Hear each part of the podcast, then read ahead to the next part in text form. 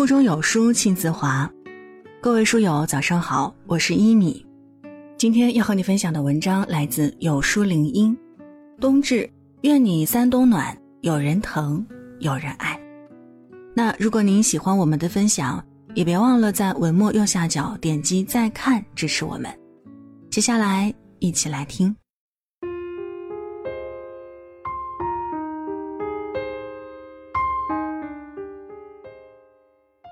天时人事日相催，冬至阳生春又来。时间过得真的是很快，冬至一到，春天也就真的不远了。冬至是二十四节气当中的第二十二个节气。都说啊，春至百花开，夏至百川汇，秋至百草黄，冬至百青来。随着繁花凋尽，溪流枯竭，四季终于又轮转到了这个需要相偎取暖的季节。而我们只要在这个愈加寒凉的日子里，做到看淡过往得失，珍惜眼前人，戒骄戒躁，安然享受宁静，自然就能向阳而生，好运回转，重新迎来春暖花开。在距今三千多年前的西周，周公就用土圭法测量日照的影子，并把一年中日影最短的一天称为日短至。定为新年第一天，这就是冬至的起源。冬至之后，大地在夏天里储存的热量就已经消耗殆尽，这时再遇寒流，地下就再也没有热量散出，气温自然急剧下降。所以民间有“不过冬至天不冷”的说法。而在这即将迎来极寒的时节，人也应该和世间万物一样，顺应秋收冬藏的季节变换。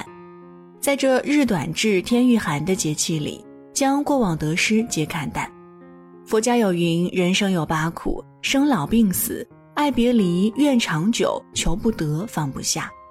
而在人生的苦中，百分之九十都是因为我们看不淡，不能看淡就难以放下，从而无法逃脱。这在心理学上叫做沉没成本效应。我们总是很容易沉溺在过往里。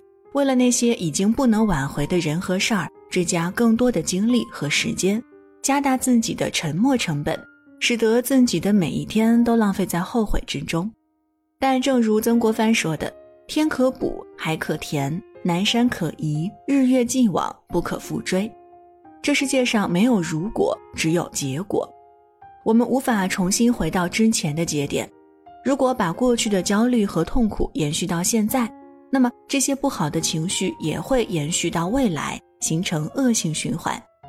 所以，正如人间四季必须轮回往复才能生生不息一样，我们也要在这越来越寒冷的冬季，看淡过往得失，才能不乱于心，不困于情。《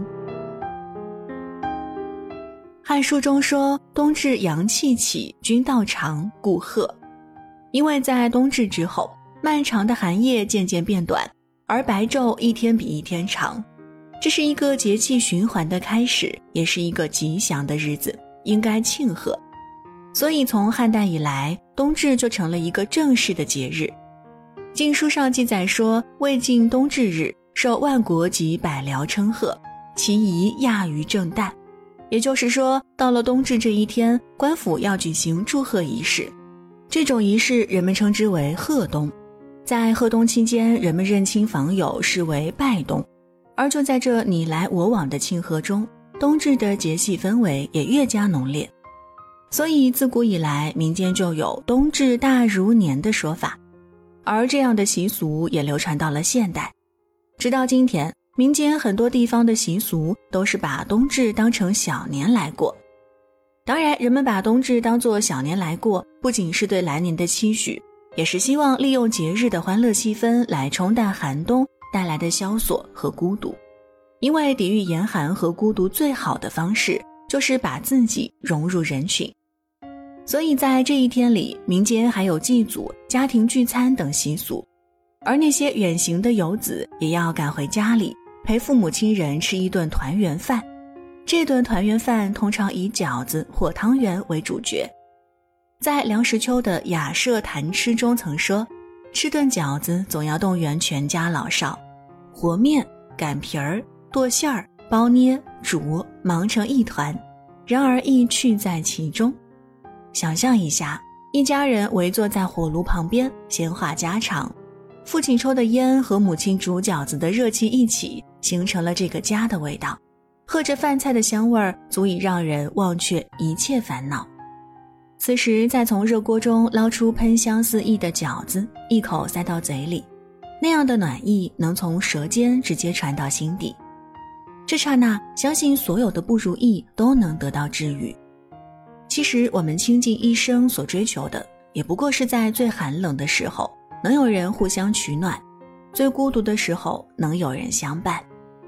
所以这个冬至，你我都是那个风雪夜归人，放下手中的杂物，回去陪陪家人，吃顿团圆饭，聊聊家常，用这人间烟火气儿来抚平心中的焦躁与不安。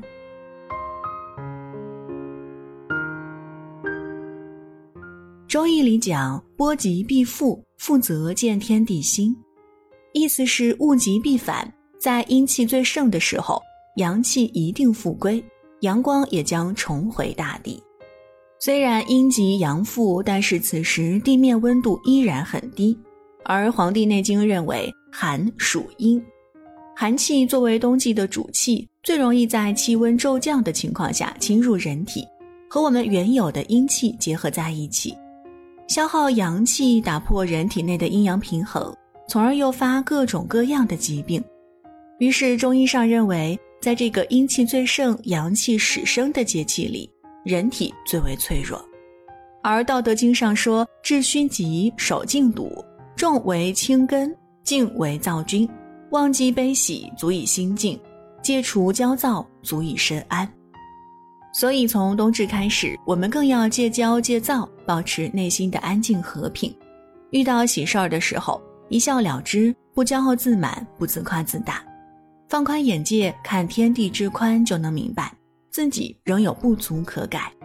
遇到坏事的时候，也一笑了之，不怨天尤人，不自怨自艾，放缓脚步，看世界之大，就能清楚自己仍有容身之处。就像净觉禅师在《忧与喜》里所说的：“一忧一喜皆心火，一荣一哭皆眼尘。静心看透炎凉事，千古不做梦里人。”让自己的心平静下来，把所有的风雪雷雨、是是非非都抛出脑海，在这个寒冬护持好自己的内心，坦然地接受生命中遇到的人和事儿，明白一切功过是非已成过眼云烟，不以物喜，不以己悲，藏住出生的阳气，养心养身。《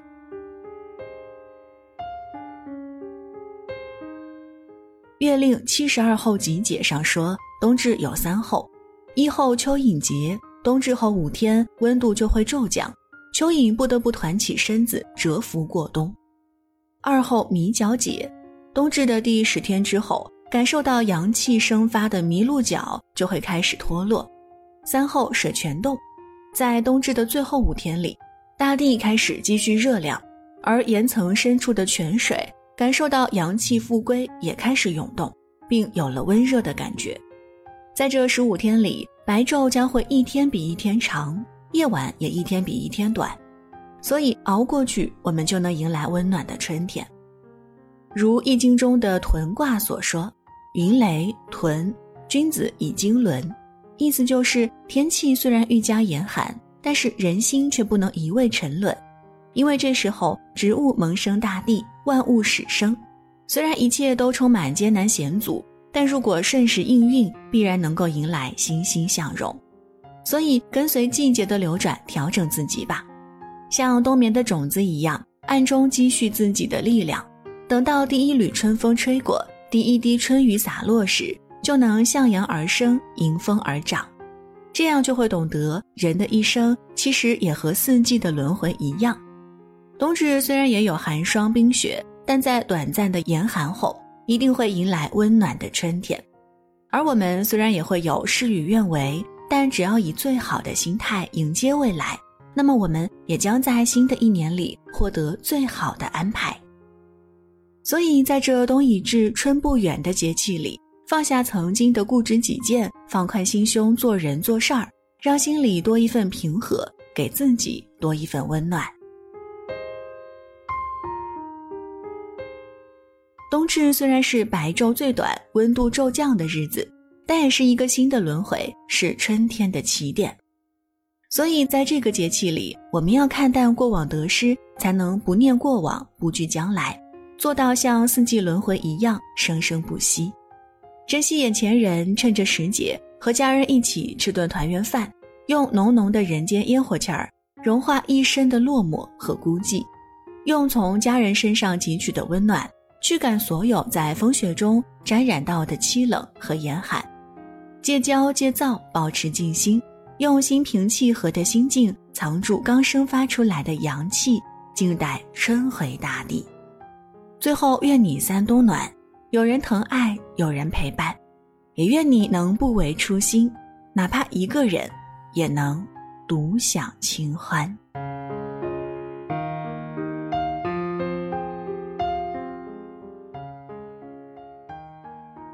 文章就分享到这儿。在这个碎片化的时代，你有多久没有读完一本书了呢？长按扫描文末二维码，免费领取五十二本好书，每天都有主播读给你听。当然，如果您喜欢我们的分享，也期待您在文末右下角点击再看，并分享到朋友圈。我是一米，感谢各位的收听，祝您早安。一天好心情。